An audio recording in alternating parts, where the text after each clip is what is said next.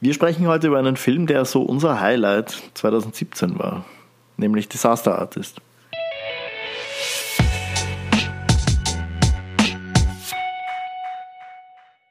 Also Disaster Artist, ich kann mich noch erinnern, wie wir den im Kino schauen waren. Wir waren den extra im Gartenbau-Kino schauen, weil Ja. der kein normales Release bei uns in Österreich hatte. Ja, was total schade ist, Ja. weil den so weniger Leute gesehen haben. Ja, ich bin mir auch relativ sicher, dass der definitiv einen Oscar abgeräumt hätte. Hätte es dann nicht diese Sache mit James Franco gewesen, Mhm.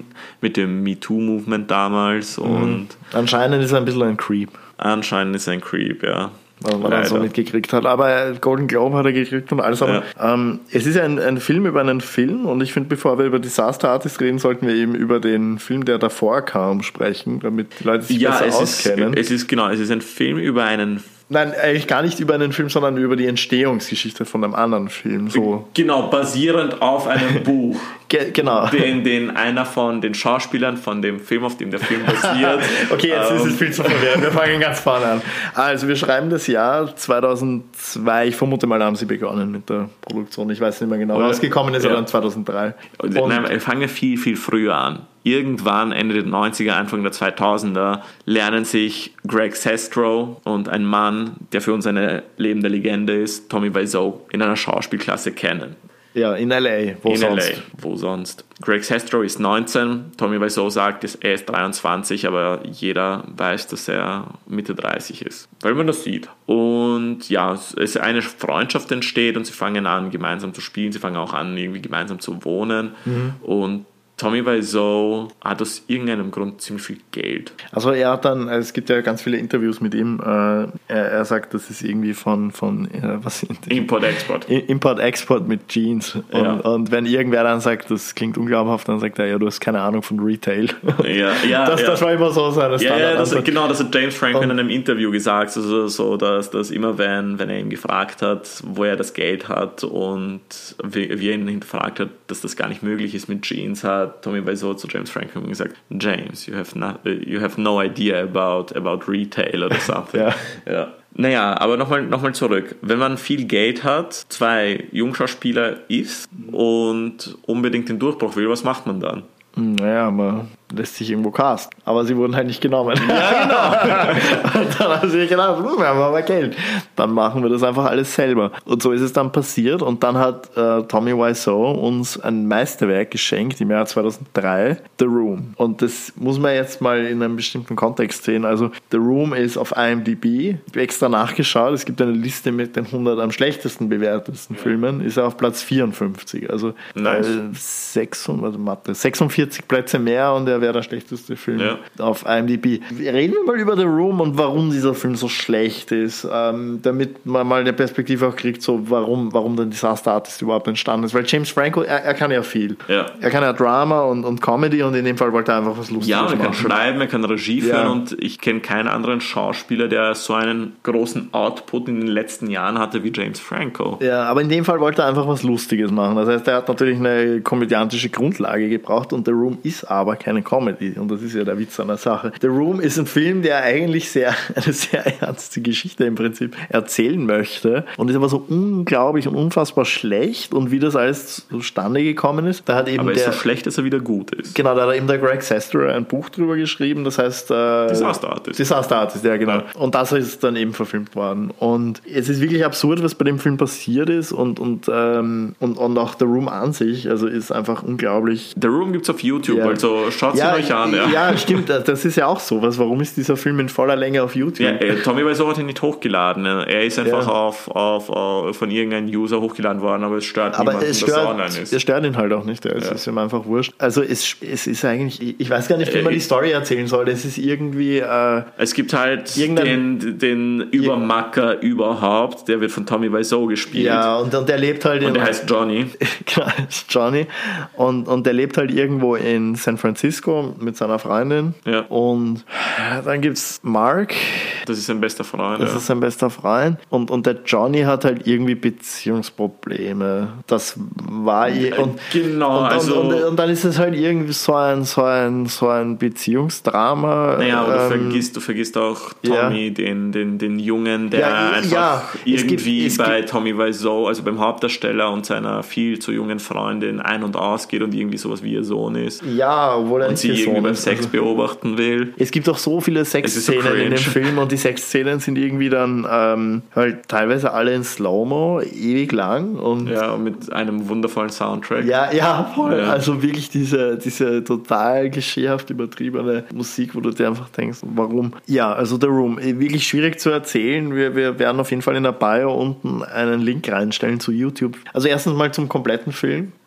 Und dann, und dann einfach, da wird dann einfach dabei stehen, was zum Lachen oder so. Äh, das ist so diese ikonische Szene, weil, weil die das ja alles in so einem Greenscreen-Studio gedreht haben. ikonische Szene. Und, und dann war ein Set, war halt das Dach vom, ähm, vom Haus und da spielt sich halt ganz viel ab. Und, und da, wo er halt dann durch diese kleine Tür auf das Dach kommt und, und es geht darum, genau, es geht darum, dass er, ihm unterstellt wird, dass er seine Freundin geschlagen hat. Ja, Genau, und er kommt dann rauf und sie haben immer einen Football in der Hand. immer, ja. Ja, also, das war aber ein, ein, ein Stilmittel. Also da ging es irgendwie darum zu zeigen, der Football ist irgendwie so, immer wenn sie Football spielen, dann vertragen sie sich und wenn nicht, dann nicht oder so. Ja. Das, das, ich glaube, das war die Aussage von dem. Und er kommt halt rauf, wirft den Football auf den, auf den Boden und, und, äh, und, und sagt irgendwie, dass, dass er sie halt nicht geschlagen hat. Ich, ich kann das nicht so gut nachmachen, ich versuche es jetzt gar nicht. Das wird dem Ganzen. I did not Ja, hit her. I ja, did not. Genau, dieses I did not. Das ist halt das, was die Szene ausmacht. Und dann sieht er halt den Mark und dann sagt er, Und sie haben über 100 Takes für diese Szene ja, und dann, und dann halt irgendwie so, oh, hi Mark,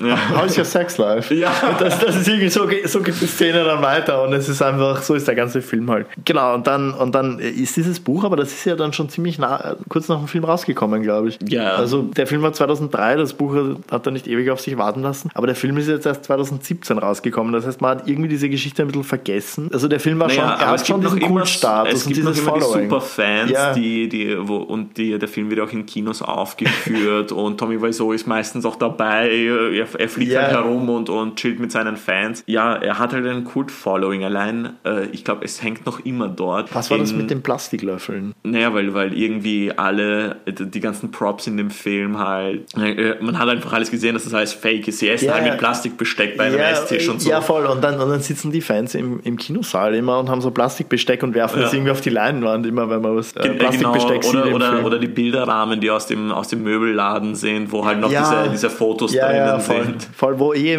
sogar, glaube ich, draufsteht, irgendwie so Beispielfoto Ja, oder so. genau. Und, oder die, die Leute sitzen halt im Kinosaal und werfen sich einen Football zu und so. Also äh, es ist, es, ich finde es total cool und das ist eben dieser Vibe, auf dem dann James Franco irgendwie aufbauen wollte, eben, dass es halt, der Film ist unglaublich schlecht, aber er hat so ein Kult-Following, so ein liebevolles Wir müssen irgendwie. unbedingt auch noch über, über das Billboard sprechen, das wahrscheinlich noch immer dort oben hängt. Ja, wenn man, das ist ja irgendwie ziemlich ähm, auf einem ziemlich wichtigen Highway, wenn du nach LA reinfährst, dann Ja. gibt's da halt ein, ein Riesenplakat. Ja, wie, Es ähm, kostet 5000 Dollar im Monat, da Ja. alles zu mieten. Und Tommy Wiseau hat, glaube ich, seit 2003 dieses, dieses Billboard einfach nur mit einem Gesicht von sich und halt eben The Room daneben. und deine Telefonnummer. Und deine Telefonnummer. Wenn, wenn du anrufst, dann kann es sein, dass er selber abhebt und du kannst mit ihm reden. Also das ist schon verdammt cool, muss Ja. man sagen. Also das ist wirklich kultig. Also Tommy Wiseau ist einfach ein Held. Also für uns ist The Room Kultstatus. Das ist ein Fall von zu, so schlecht, dass es wieder gut ist. Ja, total. Also das, das hört sich immer so blöd an, aber wenn man das sowas dann sieht, dann weiß man genau, was abgeht. Naja, und Disaster Artist ist eben 2017 dann in die Kinos gekommen, ist eben die Verfilmung von, von dem Buch und ist ein wirklich geiler, geiler Film, weil ähm, also so, zum Beispiel James Franco, er hat halt Method Acting bis, bis ins Detail gemacht bei dem Ja. Film. Also er war einfach Tommy Wiseau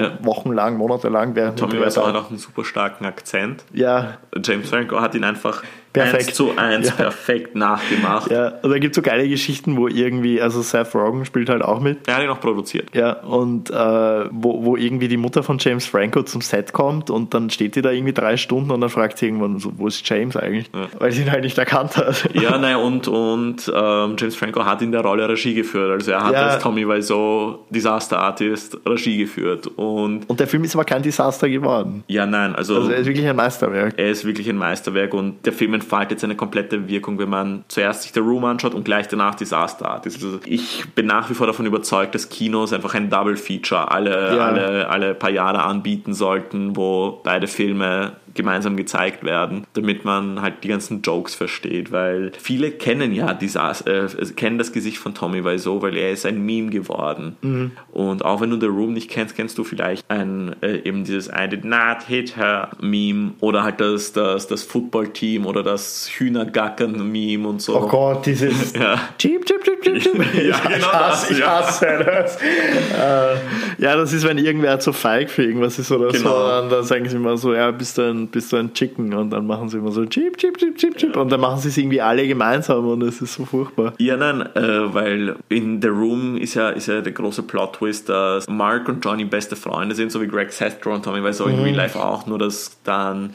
die Freundin von Johnny äh, ihn halt mit Mark, also mit Greg Sestro, betrügt und das stellt halt ihre Freundschaft auf eine sehr große Probe. Ist ja dann noch diese, diese Schlägerei am Ende vom Film. Ja, und vom Ende brauche ich gar nicht zu reden. Nein, das Ende, Ende, also jetzt haben wir eh schon so viel gespoilert, das Ende, Ende, Ende vom Film, das, das verraten wir es nicht. Ist, es ist, äh, auch wenn ihr, wenn ihr nicht auf diese Art von, von Humor steht, also dass ein Film so schlecht ist, dass er wieder gut ist, allein wegen dem Ende sollte man, äh, sollte man den Film schauen. Ja, es ist wirklich äh, ohne Worte, also dieses Ende. Aber ich glaube, dass Tommy Wiseau und Greg Sestro, die haben ja auch gemeinsam irgendwie das Drehbuch geschrieben oder halt hauptsächlich Tommy Wiseau. Äh, sie wollten ja einen Film über Freundschaft machen mhm. und ich finde, das ist halt etwas, was sie in Disaster Artist dann aufgegriffen haben. Ja, und, und das funktioniert dort halt besser als in The Room und das ja, ist ja eben, das Absurde an dem ja. Ganzen. Ja, nur, nur, dass halt in Disaster Artist eben die Freundschaft zwischen Greg Sestro und Tommy Wiseau behandelt wird. Ja, und nicht von den Charakteren im Film, ja. ja. Also, äh, und was der Film halt auch noch äh, sehr gut gemacht hat, Tommy Wiseau kennt man ja eben, wie, wie schon besprochen, aus Memes und sie haben ihn aber menschlich gemacht. Also James mhm. Franco hat wirklich, wirklich einen Charakter gemacht, den du verstehst, wieso er das so macht. Natürlich, er ist ein Arschloch, äh, sehr oft. Äh, ich sag nur, ich sag nur, I, was ist das? In, ja, bei, ja. bei der Sexszene. Ja, voll, aber, aber im Endeffekt, also ich meine, sag, sag was du. Ja, nein, also grundsätzlich, äh, grundsätzlich ist es auch eine super lustige Szene und angeblich ist die auch wirklich so bei dem Dreh von The Room passiert, dass äh, Tommy Wiseau eine Sexszene mit eben der, der, der Hauptdarstellerin hatte und sie hatte halt irgendwie ein übergroßes Muttermal irgendwo am Rücken oder irgendwo da und das ging halt gar nicht für ihn und er konnte sich nicht in, äh, auf die Szene konzentrieren extrem, weil dieses Mutter manchmal gesehen hat und er hat sie halt vor der ganzen Crew ja.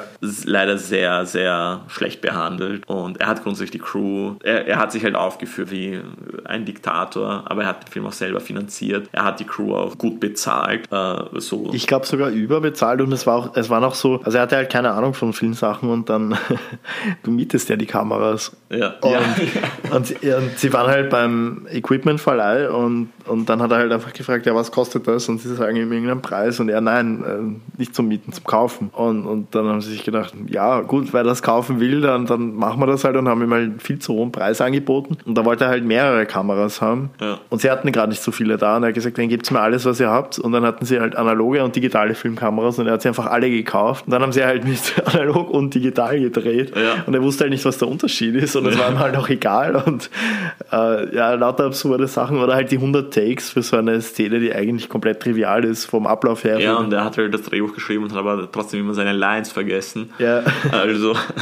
ja, voll. Äh, na, aber auf jeden Fall, ich, ich glaube, darauf wolltest du vorher dann noch hinaus. Es zeigt eben die, diese extrem menschliche und, und, und liebe Seite von ihm auch irgendwie so, dass er halt dann schon, er, er wollte dann irgendwie nur einen Film machen, den, der die Leute zum Lachen bringt, auch wenn sie über ihn lachen am Ende. Ja. Und er wollte einfach nur. Naja, wobei ich glaube, das, was du gerade gesagt hast, ja. das, das, so vermarktet er The Room jetzt. Ja, aber das, ich glaube, er wollte wird auch in Disaster Artist angedeutet, ja. dass er schon dachte, das wird wirklich ein. So das Drama. Ja, genau, also wirklich ein Film, der seriös ähm, wahrgenommen wird. Aber, aber auf jeden Fall, er hat dann erkannt, das ist halt das Potenzial von dem Film. Er bringt die Leute zum Lachen und er hat das dann irgendwie akzeptiert und gesagt, okay, dann ist das halt, dann machen wir es so. Ja. Ist okay, er kann damit leben. Und ja, ist einfach so ein herzerwärmender Film ein bisschen. Also vor allem das Ende fand ich echt schön. Ja, nein, also ich. Und wie gesagt, schauspielerischen Leistungen halt echt. Also er hat einen Golden Globe bekommen ja. für den besten Film, beste Hauptdarsteller, glaube ich, eher. Bei den den Oscars ist er halt komplett außen vor gewesen. Ja, ich glaube, er war nicht mal nominiert, obwohl das richtig schade ist, weil ich kann mich an, an die Nominierung sehen, aber kein anderer Film war, konnte, konnte da mithalten mit dieser Leistung. Ja, also Disaster Art ist eine klare Empfehlung, weil allem ist wirklich ein Film mit Herzblut über einen Film mit Herzblut. Ja, auch Ähm, wenn es bei dem ursprünglichen Film gar nicht so rüberkommt. Ja,